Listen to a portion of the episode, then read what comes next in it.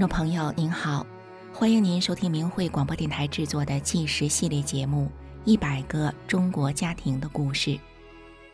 有这样一群平凡的人，他们就生活在你我之中，遍布在社会的各个阶层与行业。面对生活，他们真诚；面对名利，他们淡泊。但是这群人又如此的不平凡，因为他们所经历的曲折和磨难，远远超过一般人的想象。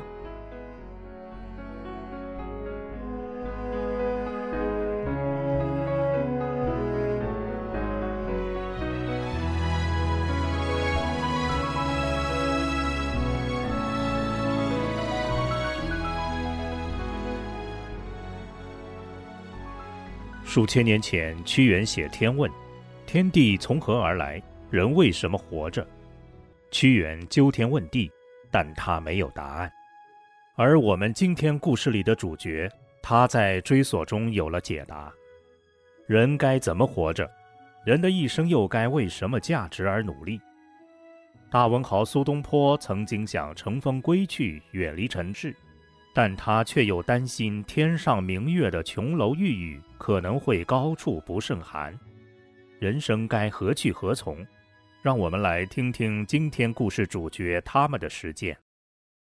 在陇西西北有一间铝加工厂，这里就是黄和杰和她的丈夫毕文明上班工作的地方。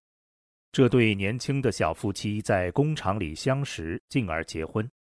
毕文明是个阳光结实的小伙子，黄和杰身材修长纤细，长相清秀，笑起来很温柔。两个人站在一起，看起来很是般配。在平静而安适的生活之中，毕文明却不时的有些疑惑。他经常想，人活着到底是为了什么？他没有答案。一九九八年的一天。毕文明出门去看望一位朋友，回到家时却抱着一摞书，全都是法轮功的书。他刚翻开《转法轮》，里面的一句话：“人要返本归真，这才是做人的真正目的。”这句话让他灵光乍现，一下子就打散了他多年的困惑。随着拜读《转法轮》一书，毕文明心里越是敞亮。他如饥似渴，手不释卷地读了下去。读完后，毕文明让太太黄河杰也赶紧的看，看完了好换下一本。就这样，他俩一本一本地看下去。他们恍然大悟，明白了生命从天上来，按照真善忍来要求自己，做个比好人更好的修炼人，达到不同生命境界，这才是人生而为人的目的。让他俩意外的，当他们开始练功后，神奇的事情发生了。黄河杰才刚学会打坐，他就进入《转法轮》书里面讲的，有如坐在鸡蛋壳里的美妙。此时他的心里是一片空旷，整个身体像在另一个美妙的空间里。而毕文明更是短暂的开了天目，也就是大家俗称的开天眼。他看到了法轮在空中旋转，非常神奇而殊胜。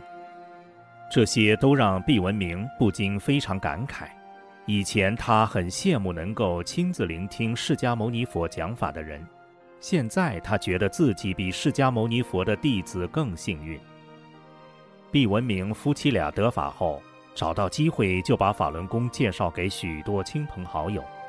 黄和杰的母亲何春梅听了后很感兴趣。黄和杰就留了一本书给母亲。老人家从小没上过学，不识字，平常老两口的店里生意又很忙，但只要一有了空闲，何春梅就捧着转法轮在学。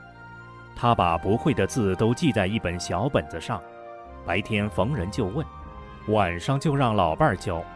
老伴儿黄之义不了解法轮功，不太愿教，但总是一边嘴上发着牢骚。一边仍教何春梅认字，就这样不到一个月的时间，日夜勤奋的何春梅就能顺利地看下来转法轮了，而他的高血压竟然也不翼而飞了。但是更让人称奇的是，何春梅的老伴儿黄之义身上发生的事情。黄之义有心脏病，四十二岁时就从工厂因病退休。六年前，他做了心脏手术，手术后却有一个一尺多长的伤口，迟迟没能愈合。所以这六年间，他每天早晨的第一件事就是擦洗伤口和换药。但是就在他教老伴儿认字、学转法轮的两周后，一天早上，他惊奇地发现伤口居然在不知不觉间愈合了。固执的老人这才相信转法轮中讲的全是真的。于是，老两口不仅是老伴儿，还成了同修，每天携手结伴去学法点上，与其他法轮功学员一起学法练功。他们逢人就讲法轮大法好。黄和杰和毕文明两人看到父母的变化，也很高兴，再次感受到了法轮大法的神奇。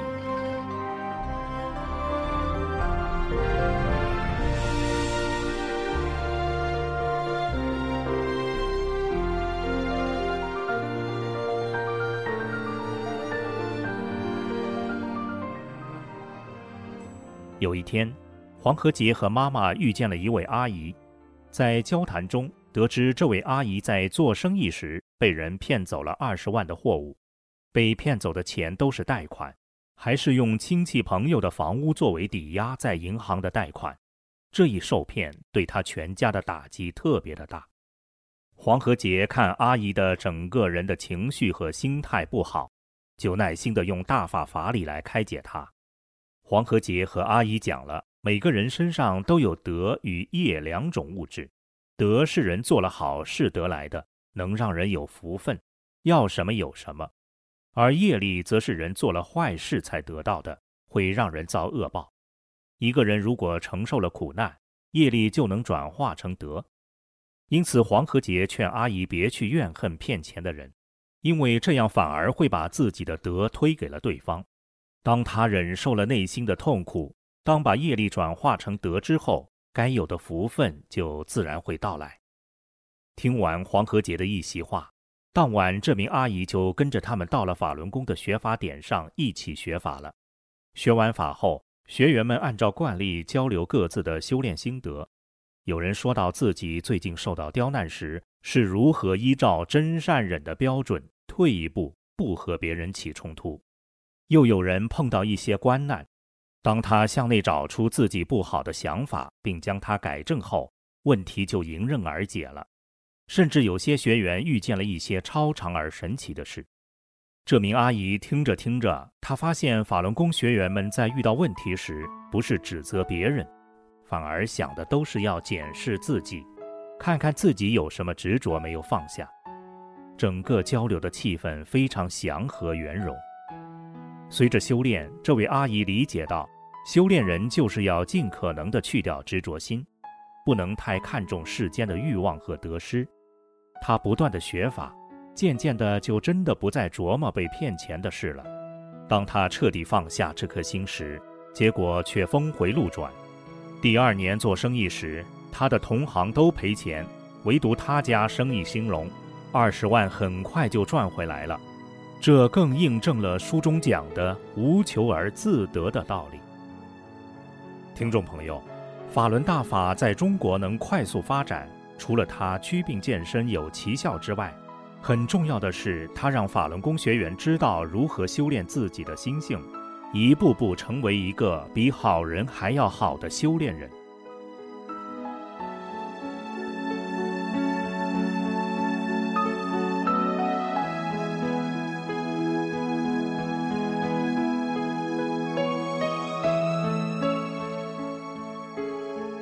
就在许多人都因为修炼而身心受益的同时，一九九九年七二零针对法轮功的打压迫害却铺天盖地地开始了。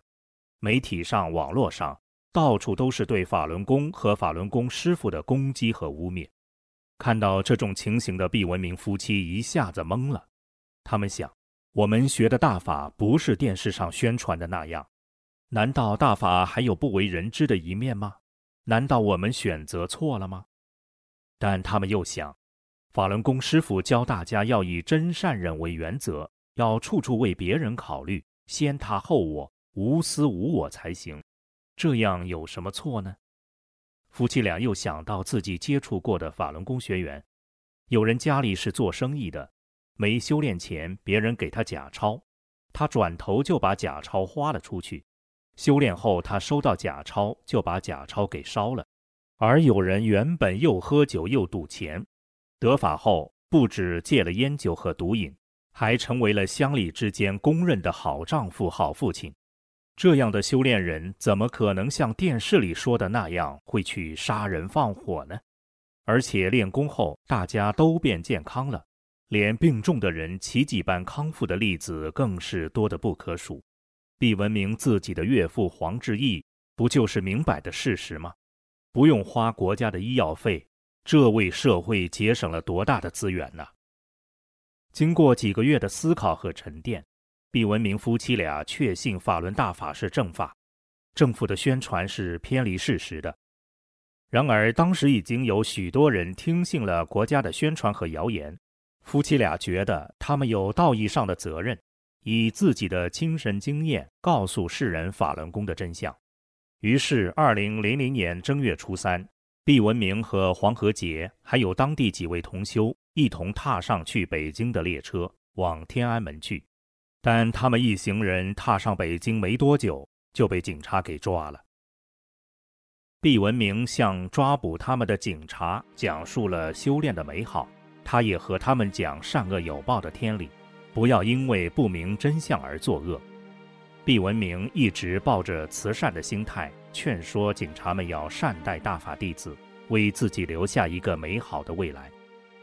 有一名警察听完后对他说，今天是我的生日，能够认识您并听您的这番话，也是我最珍贵的生日礼物。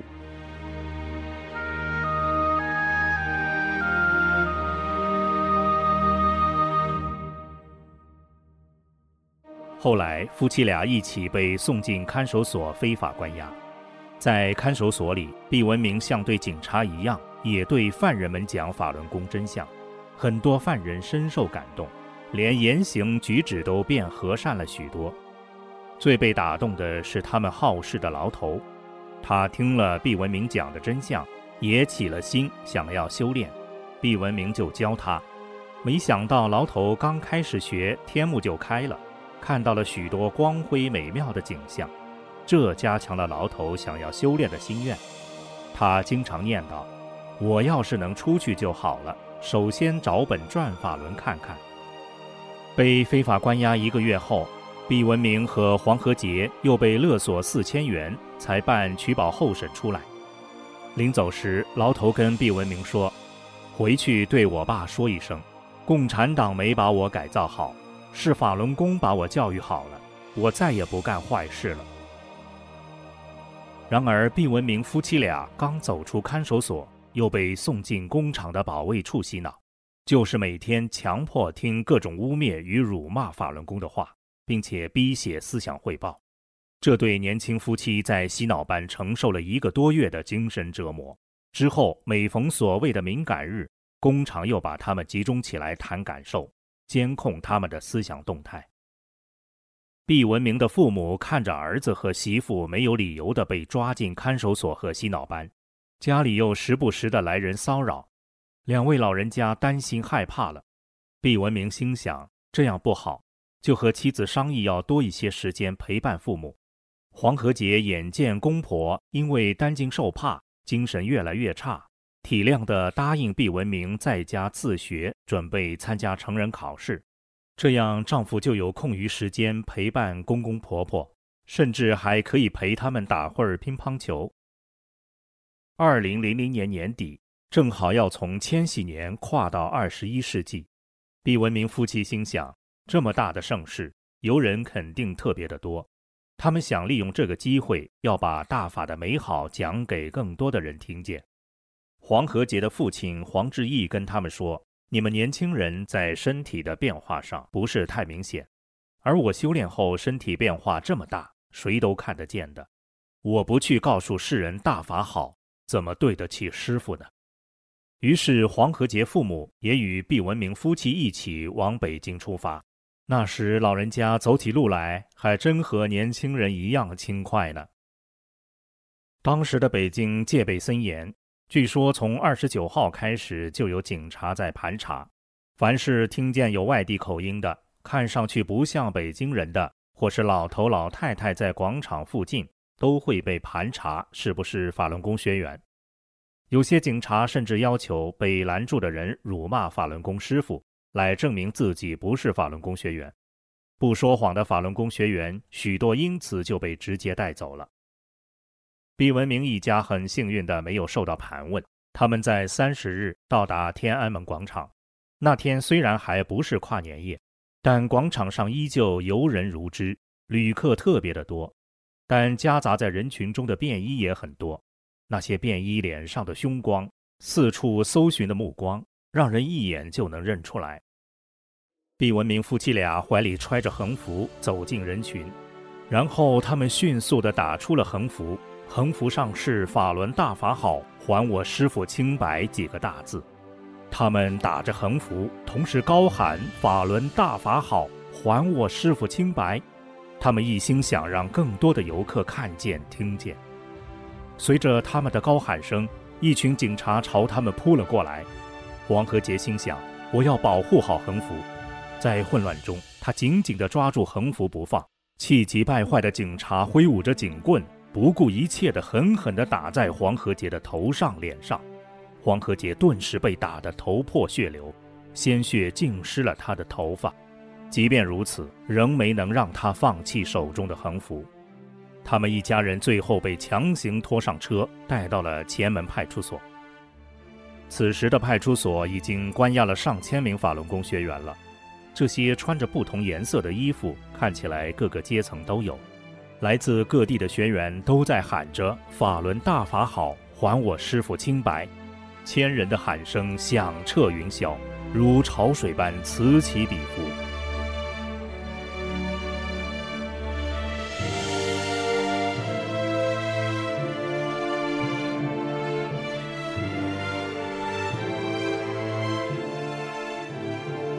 而此时也有好几辆中巴车正忙碌不断地把抓来的学员转移到不同地方去。黄和杰头上带着伤，怀里揣着一条大横幅，和大家一起喊着“法轮大法好”。有人看到黄和杰头上的被砸的伤口，鲜血直流，而默默地哭了起来。有人解下自己的围巾给黄和杰围上，尽管他们之前从未见过面，根本不认识彼此。这段时间，依然有很多警察走到他跟前要夺走横幅，却谁也没能将那布条从他手中给抢走。后来有个知道法轮大法好的警察把黄和杰带出派出所，然后偷偷把他给放了。黄和杰安全地回到了租住的地方。当时因为被抓捕的人实在是太多了，因此法轮功学员就被分成男女两面看管。黄和杰被放走时，她的丈夫和父母都被关押在派出所的大院内，黄和杰的母亲在隔天也安全地回到了租住的地方，毕文明则和岳父黄志义在一块。在派出所大院，毕文明身旁一位法轮功学员从自己怀里抽出一条半米多长的红色横幅，上面绣着精美的黄色大字。这位学员热泪盈眶地对其他人说。这是我八十多岁的老母亲亲手刺绣的，在送我来北京时让我带上。她嘱咐我到了天安门广场一定要拉出来，让全世界的人都看到。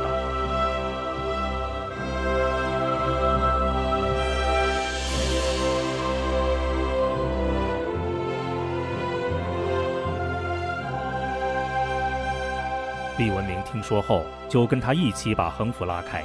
然后高高的举上头顶，他俩和毕文明的岳父三人紧紧握住这条横幅，并尽力地张开。金灿灿的“法轮大法好”几个字就突然出现在派出所的大院里，像一抹鲜亮，在众人眼前横空出世。有些警察似乎让这突然出现的一幕给震慑住了，呆呆地站在原地说不出话。一些警察则往毕文明他们猛冲过来。但却被其他学员用身体给挡住了。我们不知道这张由八十多岁老母亲亲手刺绣而成的横幅之前是如何躲过警察的抢夺与搜查的。但是现在，在派出所内的法轮功学员纷纷用自己的身体围住举着横幅的毕文明等人，一层又一层的人，像是一座无坚不摧的长城，紧紧围绕。警察们气急败坏，开始拳打脚踢，用警棍和电棍暴打学员。被打的学员不曾还手，只是紧紧地护住里面的学员。这时，对面的女学员也开始朝这边涌动，警察不得不放弃暴力抢夺的举动。于是，红色布底配上金灿灿的法轮大法好，在大院内，在千名学员的头顶上，是如此的醒目耀眼。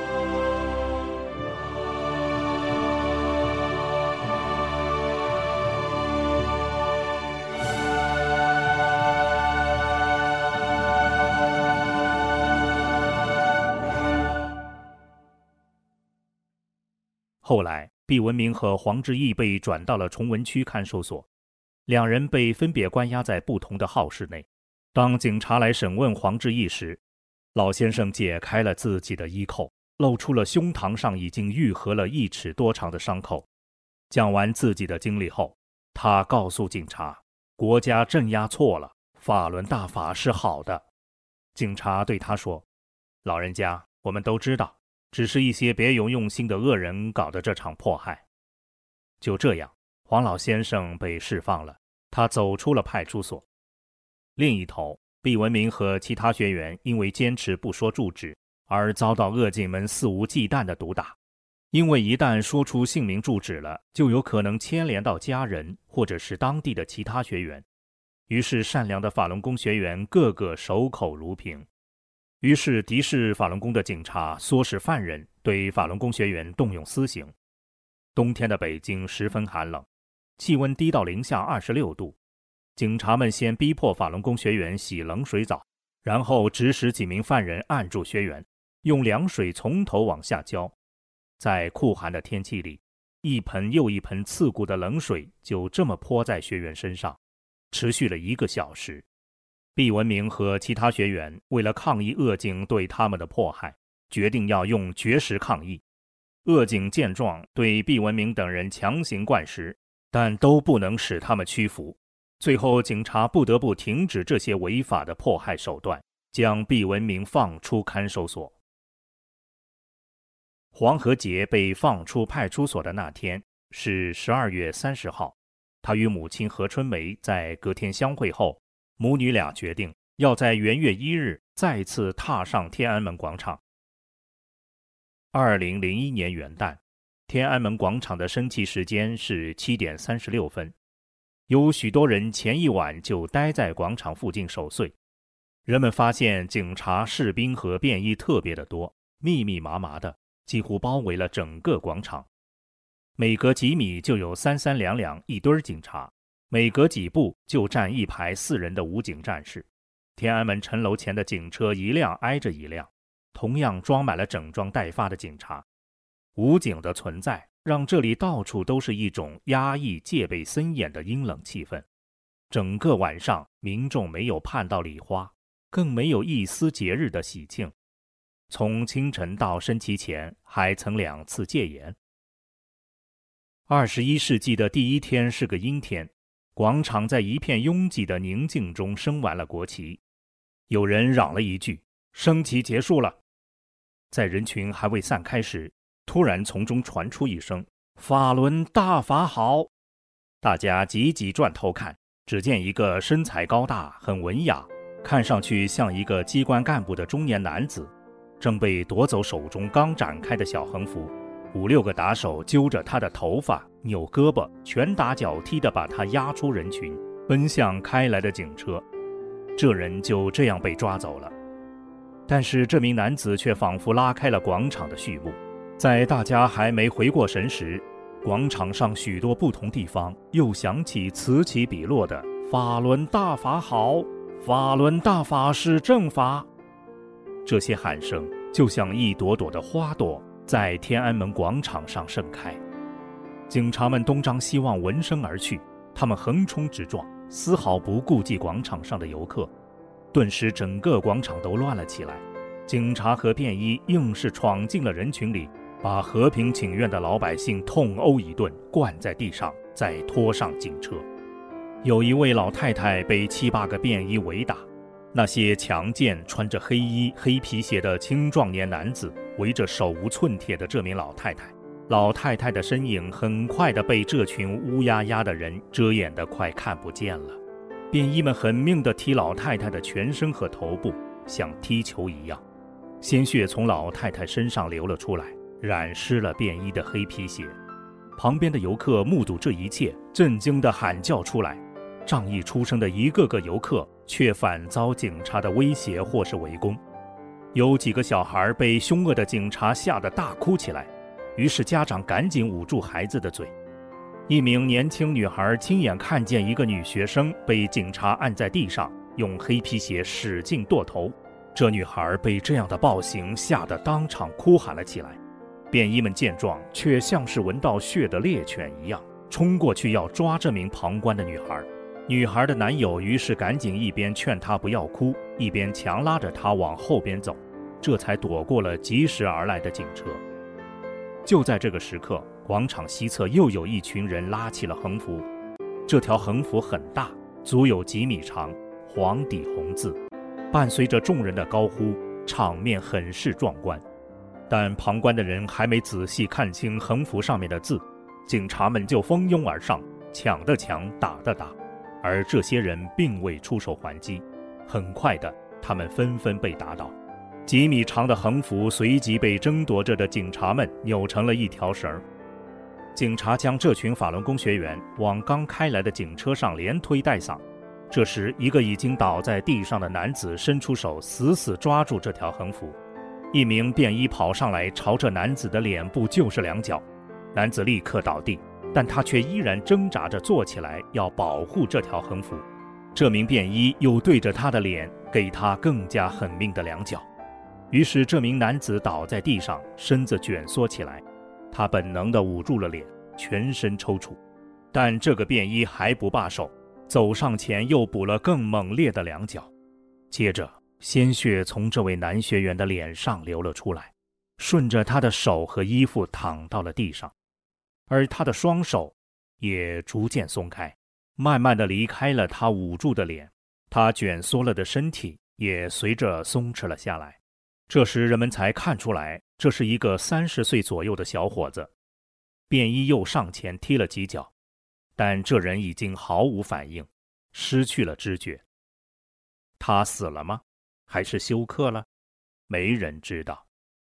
几个警察和便衣拖着这小伙子的四肢，然后把他丢进了已经装满了人的警车里。随后来了四个拿着水的清道夫，开始动手把地上的血迹洗刷干净。而警察和便衣则在周围拼命地驱赶着围观的游客，还有人专门查周围有谁在照相，看到行人有照相机就抢，连外国的游客都不放过。黄和杰和何春梅也是那天广场上盛开的法轮大法好的花朵之一。当一辆辆装着法轮功学员的警车开走后，天安门广场的上空依然飘荡着写着“法轮大法好”的传单。被抓捕的黄和杰和何春梅被关进了亚洲监狱，这里依然已经关押了许多人，每间屋子里都至少关着五六十名法轮功学员。当警察想要一个个单独审讯时，学员们手挽着手，坚决不让警察带走任何一个人。警察看无法单个击破，干脆对众人念起诽谤法轮功的材料。黄和杰觉得应该制止警察诽谤散毒，于是他开始背诵《论语》和《红影》等法轮大法的经文。其他法轮功学员很快的也跟着他一起背诵。众人背诵的声音淹没了警察的诽谤。接着，有警察试图用高音喇叭来盖过学员们的声音，没想到喇叭却怎么样都放不出声来。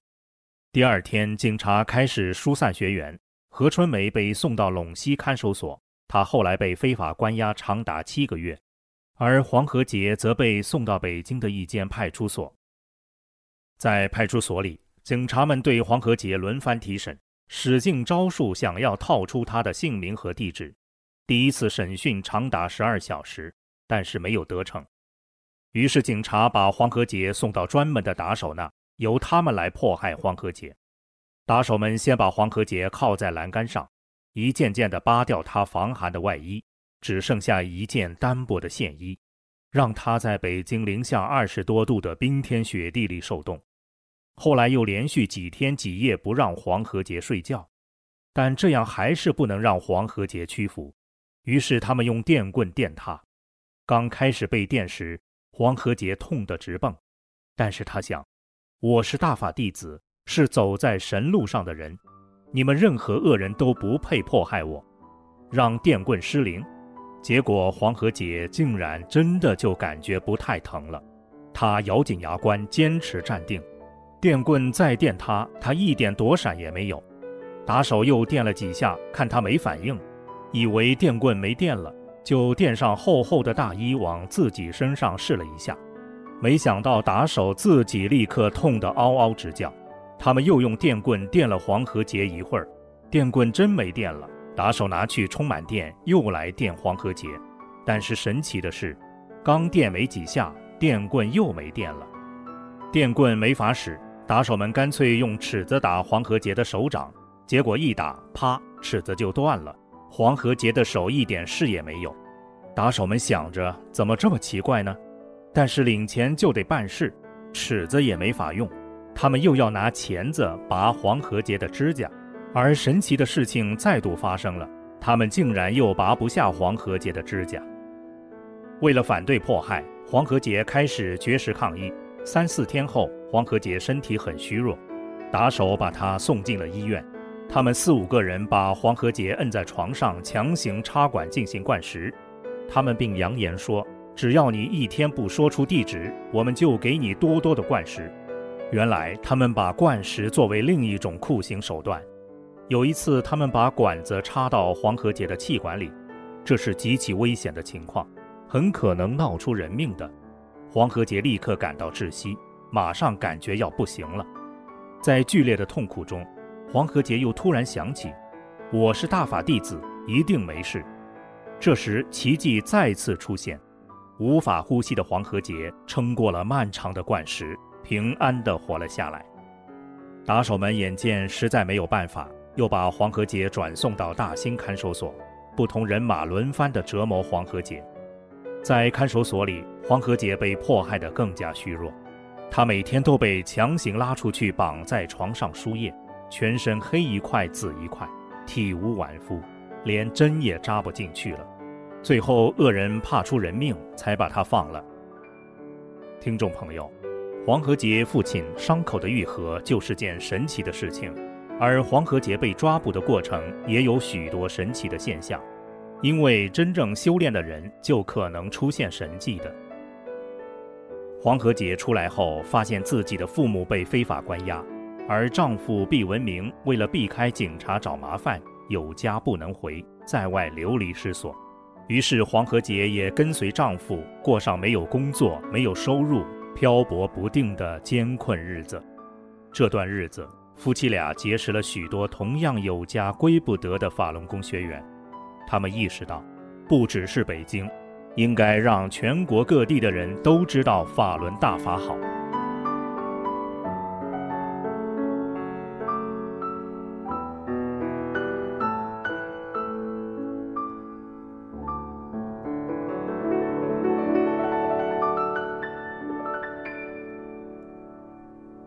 听众朋友，毕文明和黄河杰夫妻俩后来走过四川、河南、贵州、宁夏、甘肃等地。